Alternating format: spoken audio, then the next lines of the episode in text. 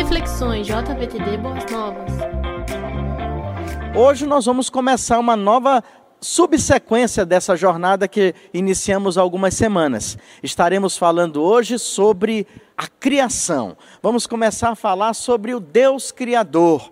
E temos aí muita coisa, e durante algumas semanas nós vamos estar abordando esse tema que é muito especial. E eu desafio você a nos acompanhar nas próximas semanas, porque temos muita coisa a falar sobre o Deus Criador. E hoje nós vamos, particularmente, trabalhar em duas vertentes. A primeira dessas vertentes que eu vou falar com vocês é sobre ah, o fato do, do Criador, que é apresentado sobre o Deus Criador no Antigo Testamento. E num segundo momento, Ainda hoje também nós vamos estar falando sobre ah, algumas controvérsias que foram criadas no decorrer da história sobre a criação. E vamos falar sobre a criação a partir do nada, ou a criação ex nihilo, como assim é conhecida no meio teológico. Temos muita coisa boa para aprender hoje. Fica ligado aí com a gente, porque temos muita coisa aí que você precisa saber, que você precisa aprender.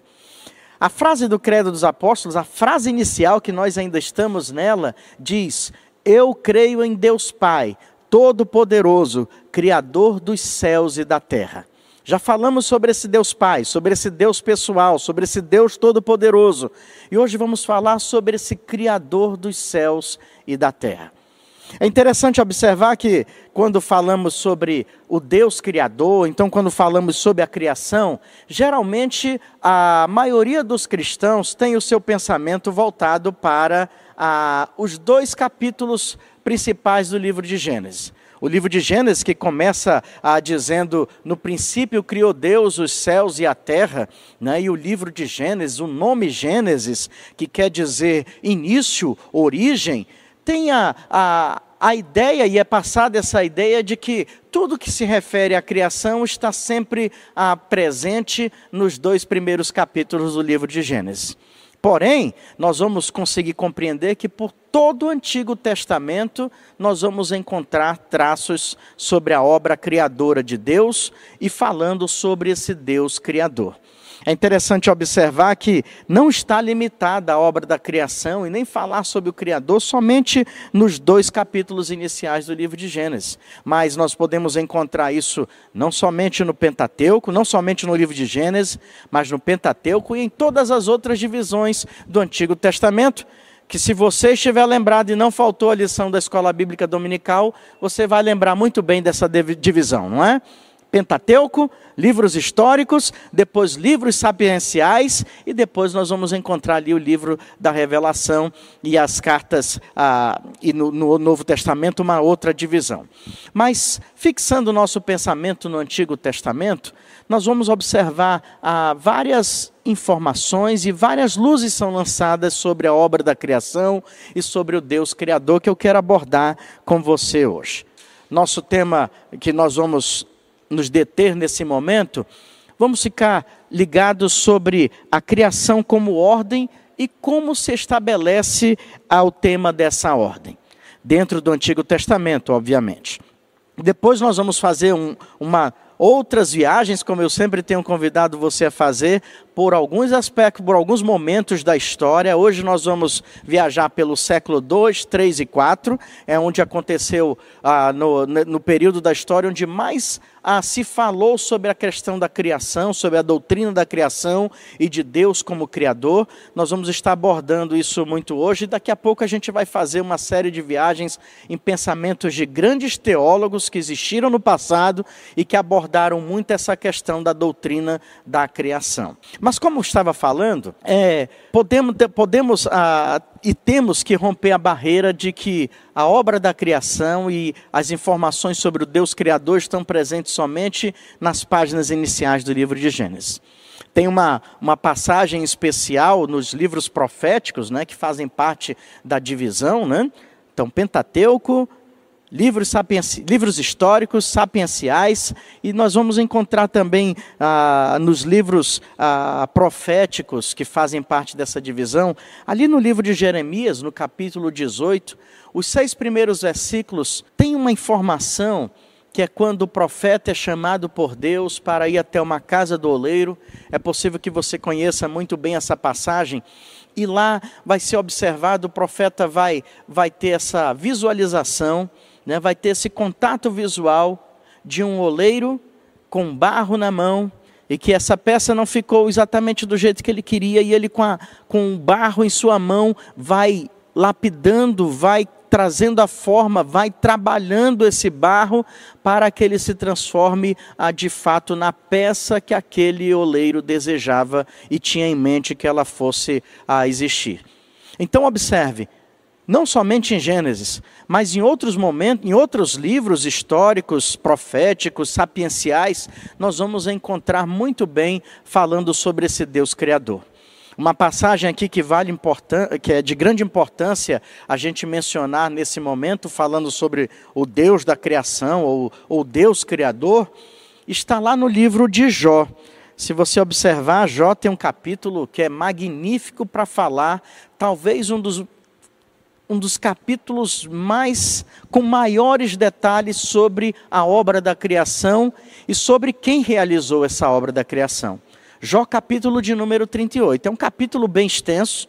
A gente não tem aqui o tempo ah, disponível para dissecar todo esse capítulo de, do livro de Jó, mas eu recomendo a você que além das páginas iniciais do livro de Gênesis, que fala sobre a obra da criação, o Jeremias capítulo 18, os versículos de 1 a 6, como já mencionei, que fala sobre essa visita do profeta, e lá ele encontra a, a, numa casa do oleiro uma obra sendo preparada, uma peça sendo preparada por esse oleiro, e também o livro de Jó, no capítulo de número 38, onde tem ali um diálogo maravilhoso, um diálogo especial com, de Deus com Jó, falando e eu me lembro dessa pergunta, né?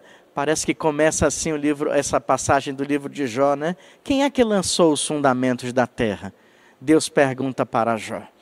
Em outras palavras, quem foi o criador do universo? Quem criou tudo, Jó, que você tem ao seu redor e que você conhece como mundo? Era a pergunta de Deus para Jó. Então, só para mostrar e reforçar o argumento de que o Antigo Testamento está permeado de informações sobre a obra da criação e de Deus como Criador. É interessante também observar que, quando se estudou no, a, a teologia do Antigo Testamento sobre a criação, existiam algumas, pelo menos duas formas de pensar sobre essa obra da criação.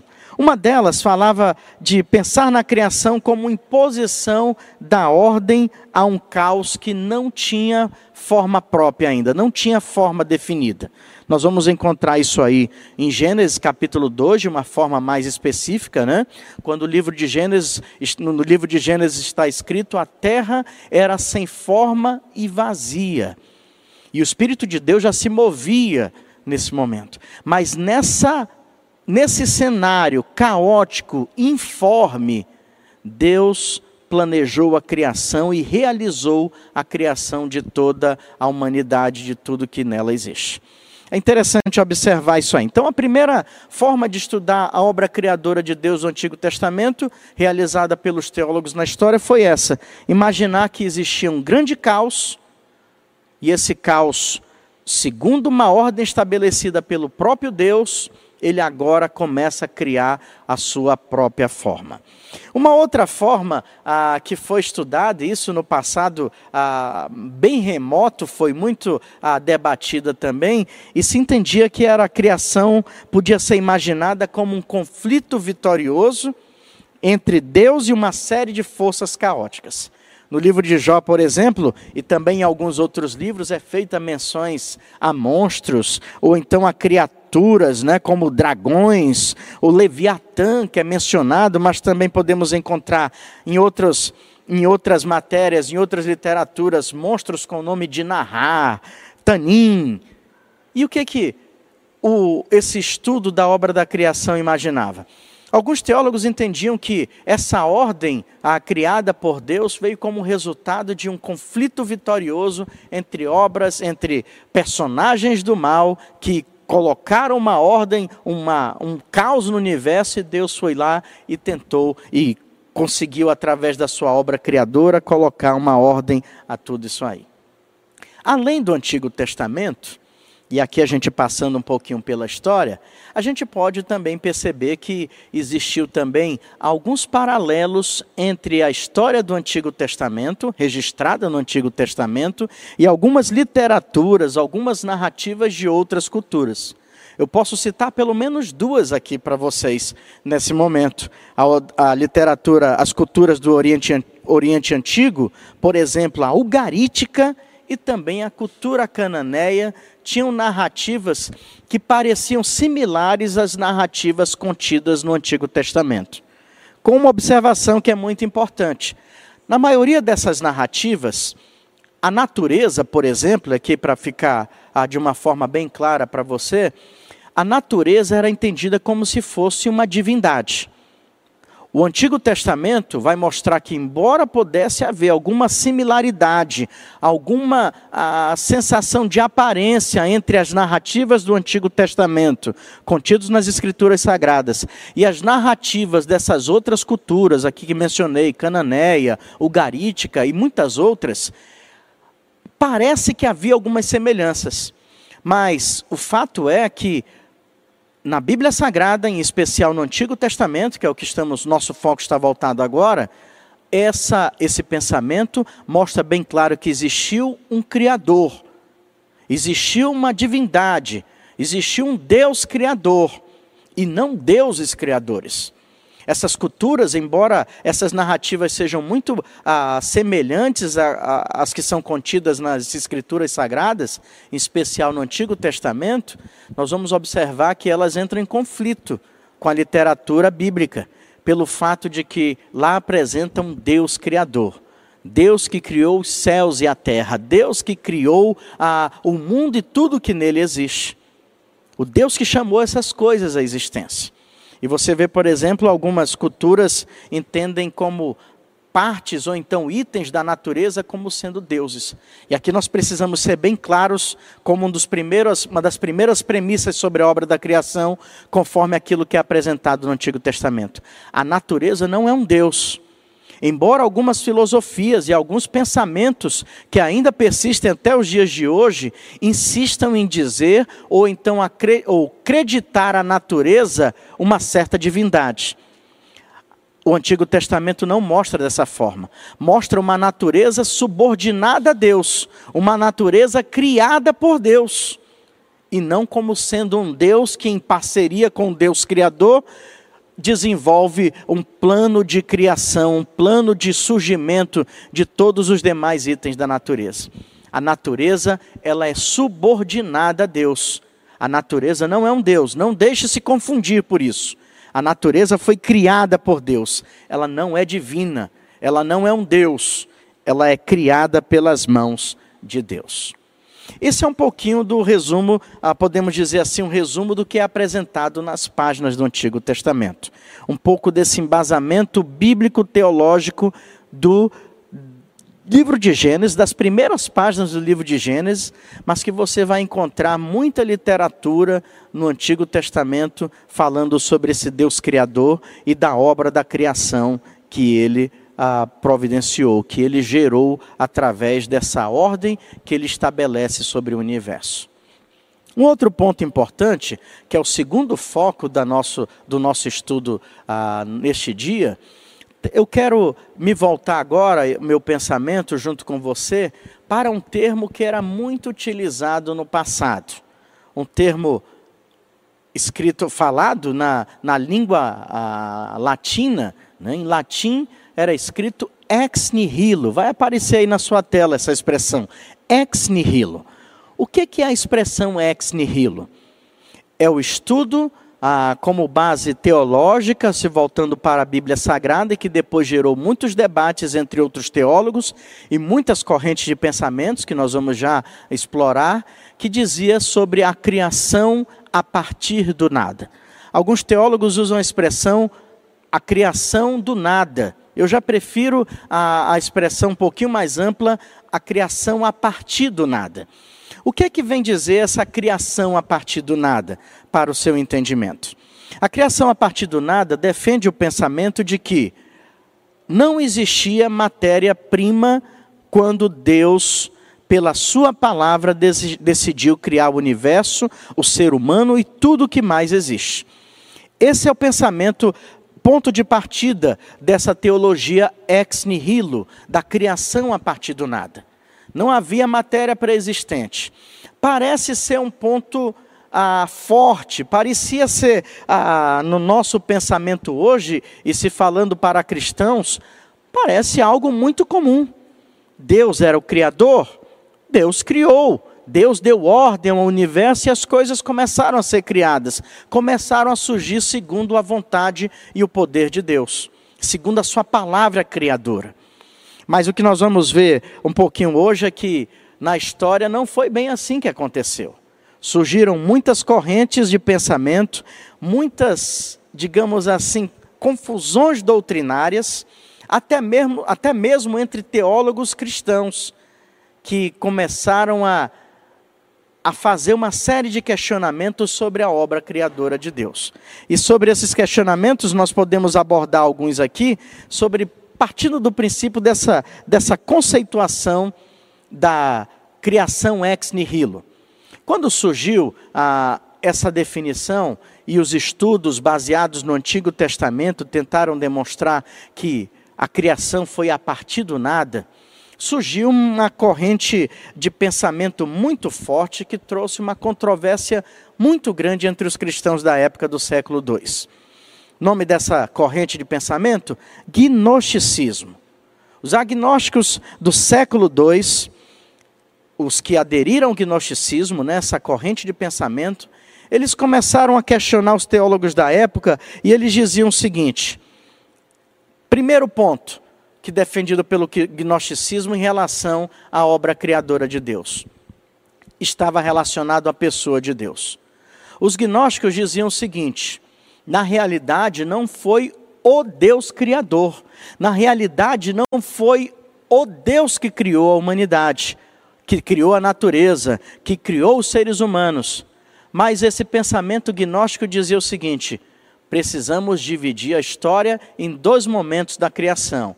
Primeiro, o Deus que criou a humanidade, que criou o mundo, e uma unidade e uma outra divindade um pouco inferior que aquela que criou outras coisas. Então havia uma distinção.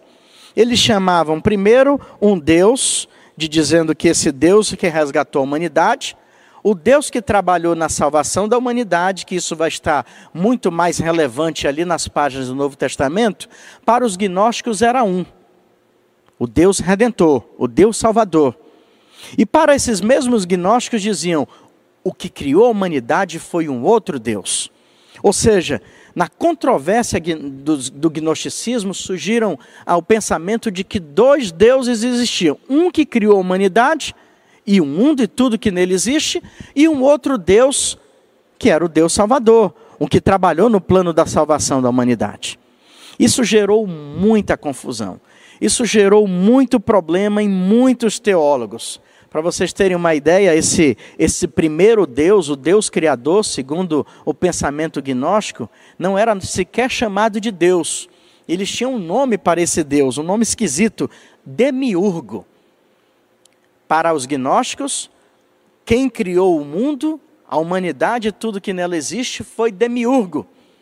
E quem estava trabalhando em prol da humanidade, de salvar a humanidade, de resgatá-la dos seus pecados, esse sim era o Deus da Bíblia.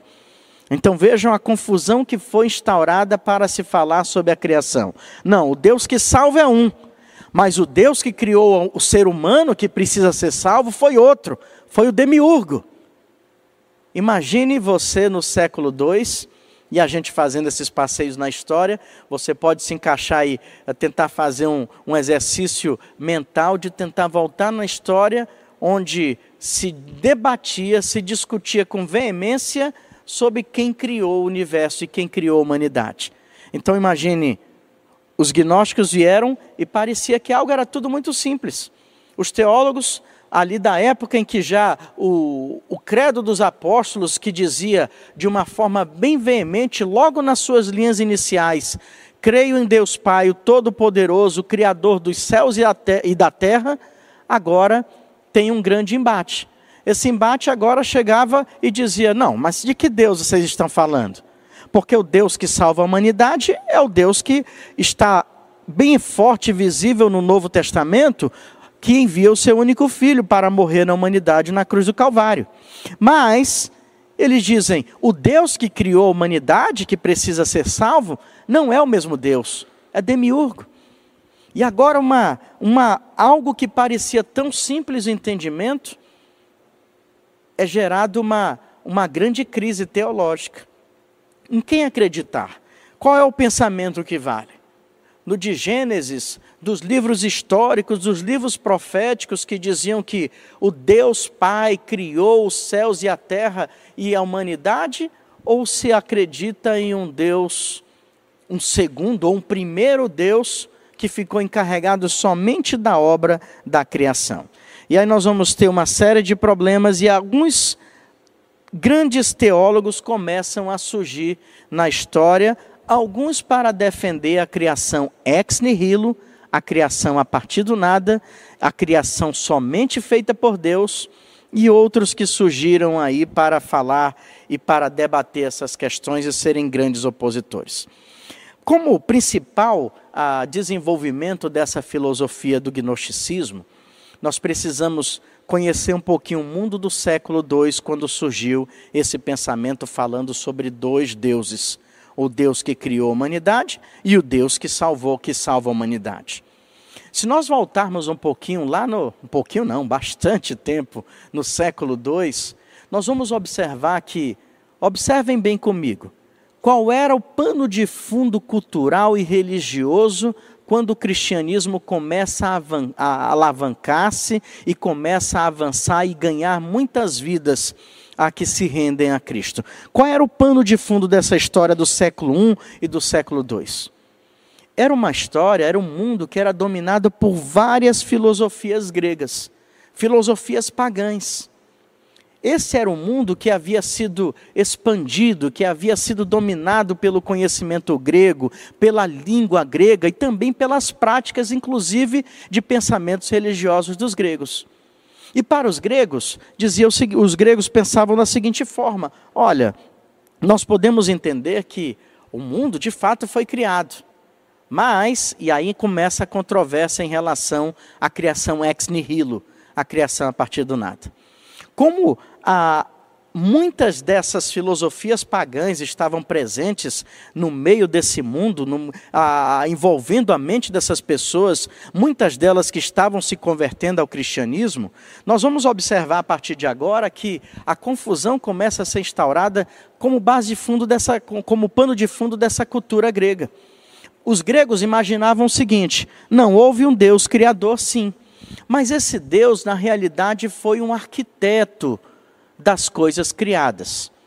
E essas filosofias pagãs passavam pelo seguinte, pela seguinte premissa: houve um Deus que criou todas as coisas, houve um Deus que criou a humanidade, mas é importante observar que uma matéria-prima já existia e esse arquiteto, utilizando-se dessa matéria-prima, começa a criar as coisas existentes no nosso universo, incluindo a humanidade essa filosofia grega que vai, essa, essa filosofia, essas filosofias pagãs, ah, muito dominantes no pensamento grego, que vão fomentar o pensamento gnóstico, que primeiro diz que houve um demiurgo, um Deus, entre aspas, criador, que não era o mesmo do Deus Salvador. E segundo, que vai dizer que ao criar, ao, a, a, ao momento em que Deus criou a humanidade e todo o universo, ele pegou e utilizou-se de obras já existentes, de matéria-prima já existente. E aí nós criamos, aí é criado um outro problema teológico, porque os teólogos e os cristãos, os que professavam o credo dos apóstolos e com muita autoridade diziam: Nós cremos em Deus Pai Todo-Poderoso, Criador dos céus e da terra, agora são confrontados, agora são altamente combatidos pela uma filosofia que dizia: bem, ele criou os céus e a terra, tudo bem, mas ele criou a partir de algo existente. Só que os cristãos da época entendiam que quando Deus criou os céus e a terra e a humanidade, ele criou também toda a matéria-prima, toda a base da criação. Ele não se utilizou de uma matéria. E depois nós vamos ver que alguns teólogos, alguns pensadores vão dizer o seguinte: né? Inclusive, alguns teólogos cristãos que começaram a ficar com as suas mentes confusas. Eles disseram: não, olha, existia matéria-prima boa, existia matéria-prima má. E o que acontece é que agora eles vão dizer: essa matéria-prima má, ela já existia. E isso vai tentar explicar os pecados da humanidade. A queda a, do homem ali no Éden, dizendo que parte da sua matéria-prima era má. Então começa a gerar uma grande confusão teológica na cabeça dos cristãos. O pensamento gnóstico, aliado às filosofias pagãs, ah, muito desenvolvidas e disseminadas pelos gregos, vai dizer: não, existe sim esse, esse Criador. Só que ele não era tão criador assim. Na realidade, ele pegou uma matéria-prima existente e, através dessa matéria-prima, ele pega e começa a desenvolver o seu pensamento, a, a desenvolver a sua obra criadora. Só que nós te, temos um grande problema nisso aí, porque imaginar dessa forma, que Deus agiu dessa forma na criação, era mais ou menos dizer o seguinte, só citando um exemplo prático aqui para uh, o seu pleno entendimento. Seria mais ou menos dizer, né, e o autor do nosso livro utiliza com muita inteligência esse exemplo, era mais ou menos dizer que a obra da criação foi semelhante à construção de um iglu que o esquimó que vai construir aquele iglu onde ele vai morar, ele, se, ele utiliza uma obra-prima já existente, que são os blocos de gelo. O gelo já existia. Ele só fez da forma aqueles blocos e daqueles blocos ele dá forma e constrói uma casa. Um outro exemplo mais atual que nós podemos utilizar seria a construção de uma casa, que o construtor o mestre de obras e todos os operários dessa, dessa construção de uma casa utilizam a pedra, utilizam cimento e utilizam todos os outros itens necessários para a construção, para a edificação de uma residência. A criação ex nihilo defende justamente o contrário do que esses pensadores do século II defendiam. A criação ex nihilo dizia o seguinte: Deus criou todas as coisas e criou a partir do nada. E aí nós vamos ver muitos filósofos que vão falar tanto a favor como contra a, a questão da criação ex nihilo. Platão, que é um filósofo muito conhecido em toda a história, foi um dos homens que surgiu nessa época que mais desenvolveu a ideia de que o mundo tinha sido criado a partir de uma matéria pré-existente. Deus levantou muitos outros homens que tentaram combater esse pensamento platônico. Mas muitos outros teólogos, e aqui eu posso citar Teófilo de Antioquia, posso citar também Justino Marte, teólogos cristãos que ao observarem, ao lerem as obras de Platão, disseram faz sentido isso. O mundo não foi criado ex nihilo, não foi criado a partir do nada. E depois Deus vai levantar outros homens que vão mostrar que de fato e vão mostrar biblicamente, teologicamente, com bons argumentos, vão reagir a essa visão platônica de Justino Marte e de muitos outros estudiosos que disseram: não, Deus foi só o arquiteto, ele não foi um pleno criador. E dentre esses nomes vai aparecer entre os anos 155 e 230 um homem chamado Tertuliano. Ele vai dizer o seguinte: que Deus é o responsável pela criação do universo e de tudo que nele existe, a partir do nada. Deus não precisou de nenhuma matéria pré-existente. E ele acrescenta: Deus criou o ser humano e o universo e tudo que existe que nós conhecemos atualmente. Deus criou todas essas coisas por causa da liberdade e da sua bondade. Deus criou o ser humano para se relacionar com ele.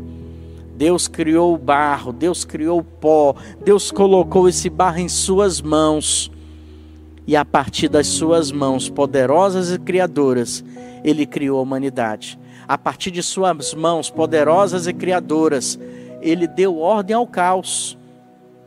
E aí, muitos outros depois vieram surgindo. E esse dualismo, ah, não somente entre se o mundo foi criado a partir de, de material pré-existente ou então a partir do nada, conforme o pensamento bíblico, vai continuar existindo na história. O que é chamado de dualismo, a criação e o dualismo. Porque nós vamos ver aí muitas pessoas falando sobre o bem e o mal, a matéria e o espírito. A partir dessa, desse termo, criação ex nihilo, muitas outras ah, discussões vão ser colocadas adiante do povo cristão da época. Mas no século IV, muitos concílios começam a ser produzidos, e no século IV, de uma forma específica, a maioria dos cristãos e a maioria dos teólogos da época, uma discussão de 200 anos, nós estamos falando, vão agora fechar a questão, vão rejeitar a doutrina platônica que dizia que Deus foi só um arquiteto, pegou material já existente e criou a humanidade e o universo.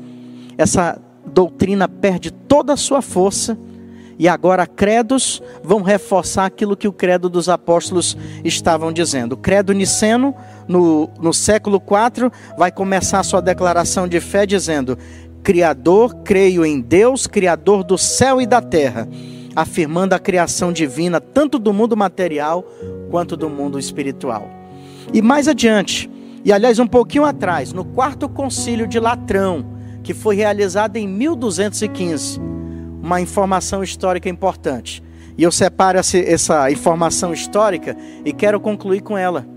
Porque tem um trecho maravilhoso desse concílio que vai muito bem se equiparar ao que foi redigido no, no, no, no Credo dos Apóstolos. E o trecho que eu quero ler para vocês desse concílio diz assim: Cremos firmemente e confessamos publicamente que existe só um único Deus verdadeiro, Criador de todas as coisas invisíveis e visíveis, espirituais e físicas, o qual desde o princípio de todos os tempos e pelo seu poder onipotente criou tudo a partir do nada. Criou tudo ex nihilo. Eu achei maravilhoso esse trecho desse quarto concílio do é, o quarto concílio de Latrão. E quero reforçar esse pensamento dessas palavras ditas nesse concílio. E aqui eu termino ah, essa, esse estudo falando essa parte inicial sobre o Deus Criador. Na próxima semana nós vamos falar sobre as implicações da criação de Deus. Mas por hora, eu quero concluir citando as palavras que o apóstolo Paulo disse ah, quando escreveu a igreja de Roma, onde haviam cristãos que eram fortemente influenciados por pensamentos pagãos e também por toda a doutrina do gnosticismo que era muito forte naquela época. Quando Paulo escreve aos cristãos da igreja de Roma, ele diz, está lá no capítulo 4, versículo 17. Na parte final desse versículo diz: aquele que chama dos, os mortos à vida e que também chama as coisas que não existem como se elas existissem o Deus que chamou à existência as coisas que não existiam como se elas existissem. Foi esse o Deus que criou a terra. Foi esse Deus que criou o universo. Foi esse Deus que criou os céus e tudo que está contido nele. Foi esse Deus que criou a mim e a você e criou a partir do nada, porque ele é o nosso Deus criador. Que Deus abençoe grandemente a sua vida e que ao perceber que você é tão importante para Deus quanto é o universo. Porque assim como a peça foi criada pelo oleiro a partir do barro, Deus criou a sua vida e a vida de hoje, mais de 7 bilhões de habitantes na Terra, para mostrar como Ele é cuidadoso com tudo que Ele criou, incluindo você. Que Deus abençoe a sua vida.